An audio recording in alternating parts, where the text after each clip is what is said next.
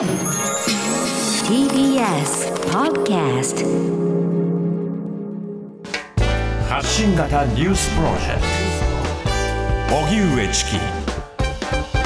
セッションここからはフロントラインセッション。社会、経済、テクノロジー、そしてカルチャーまで様々な分野の最前線をゲストに伺うコーナーです。今日は音楽ライターの岡村志乃さんです。よろしくお願いします。よろしくお願いします。はいお願いします。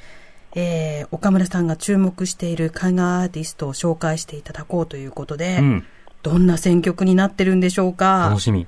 はい、えっ、と、今日お届けしたいのはですね、チューンヤーズという、ま、ユニットですね。はい。どういったユニットなんですか？チューンヤーズはもう実は結構長く活動している、まあ、10年以上活動しているグループなんですけど、最初ははいまあメリル・ガーバスという女性アーティストが中心のまあソロプロジェクトみたいな感じだったんですけれども、うんうん最近は男女ユニットになってえー活動しているんですね。はい。で、まあ、もともとメリル・ガーバス自身はかなり意識的にそのいろいろな国の音楽っていうのを取り入れるようなことを最初からやっていて、うん。アメリカ出身なんですけれども、まあ、あのアフリカのこうリズミックな、えー音楽ビ、ビートみたいなものを取り入れたり、一方でそのヨーデルとか、そういうヨーロッパのこのボーカルの全然違う形で聴かせるような民族音楽みたいなものにもこう着手したりするような、うん。でも、その機械とかにもしっかりこうあの利用していって、ループを使ったりとか、うんうん。えサンプリングをするっていうようなことにもこう全然こう柔軟に対応していくような、すごくこう、あのメリル・ガーバスっていうのはクレバーな女性ですよ。私も取材で会ったことがあるんですけれども、はい。本当に素敵な女性ですね。あの日本にも実はイベントと、あとフジロックにも出たことがあって、そのやっぱりすごいダイナミックで、あのそういうパッションあふれるパフォーマンスっていうのは、たくさんの方を引き込む、一、曲も知らない人でも、ついついもう見てしまうぐらい、すごいエネルギッシュなパフォーマンスなんですね。うん。でまあ、その背後にあるのが、やっぱり彼女の思想性というか、はいこうやっぱり社会に対して自分はどういうふうにこうあの関わっていけるのか、どういうふうに今のその社会を変えていけるのか、より良くしていくにはどうすればいいのかってことを、うんうんかなり強く意識を持って、それを歌詞に落としたり、普段からそういうポリティカルな発言をしたりっていうようなことを積極的にやってる人ですね。なるほど。では、早速曲紹介お願いします。はい、えーチューンヤーズ、えー、ノーウェアマン。歪んだね、サそうウンドになっていなんかますよね覚。醒器で、なんか喋ってるみたいに聞こえる、シュプレヒコールっていうか。そうですね、割とそういうアジテーションするような感じのパフォーマンスも多い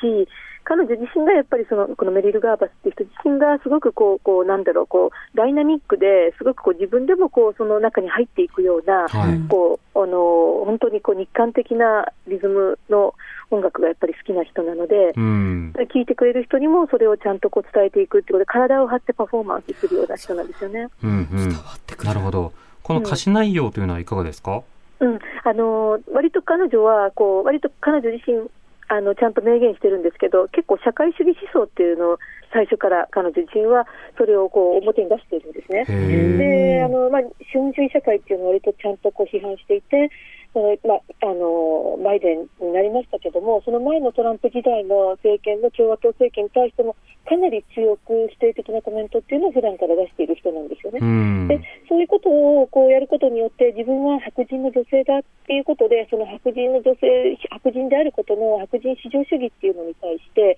一定の距離を置いて、それに対しても自重的に割と批判していた人なんですけれども、うん。今回は割となんかこう自分でもこう知らないうちにその中に入ってしまっていて、批判している対象が実は自分かもしれないっていうような、はい。そういう部分、跳ね返ってくる、もうブーメランのように戻ってくるみたいうんうんなことを、まあ、一定のこう視野に入れたような歌詞が比較的多くて、うん。割とこの曲は、ノーヤマンってこう、まあ、どこにもいないよみたいな感じのあのタイトルではあるんですけれども、ええ結局、まあ、正しい人であるとか、こう間違ってることであるとか、正しいとかっていうことの判断っていうのが誰がするんだろうみたいなこととか、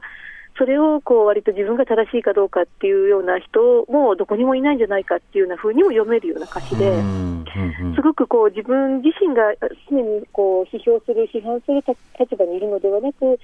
そのいつ自分がその立場が逆転するかわからないっていうところもすごく冷静に捉えているような、そんなメッセージかなと思うんですね。うんうんまあ、批評は吟味であり自己点検なのだっていうようなことはね、あのそうですね従来はこう意識されているものではありますけどその、自分の歌詞世界とかそのサウンドの中にもそのマインドというのを取り込んでいるんですね。そうですね、だからアフリカの音楽がとっても彼女自身好きで、アメリカのそういうロックとかポップミュージックっていうのよりも、むしろそういうところの音楽の方にこう自分のこうフィットするものがあるっていうのは、割と金がに言っているんですけれども、ええただ一方で、まあ、出来上がった音楽っていうのは結構ポップなフックを持った、すごくわかりやすいやっぱりダンスミュージックだったりもしますし、うん。彼女自身のそのまあパフォーマンスの雰囲気であるとか、PV とか、あの写真とかのアートワーク見ても、すごくこう子供でもわかるようなうんう、ん割とポップなものっていうところに根ざしているところもあるんですね。はい。だから割とこう普通にこう難しいことを決して複雑にやろうとするよりは、ポップミュージックであろうとしている姿勢っていうのは強く出ている、そういうところが私はとても好きなところですうね。ん。なんかパッセンジャーって感じうですね。ん、メリル・バーバス注目しよう。ということで、えー、しのさん、ありがとうございました。ありがとうございました。はいスタジオでお待ちしていますと言いたいところですが、お会いできる日を楽しみにしています。えー状況を見つつ、はい。まはいたぜひ、おいてください。ありがとうございましたありが。とうございました。本日のゲスト、音楽ライターの岡村しのさんでした。TBS ラディオ905 954発信型ニュースプロジェクトセッション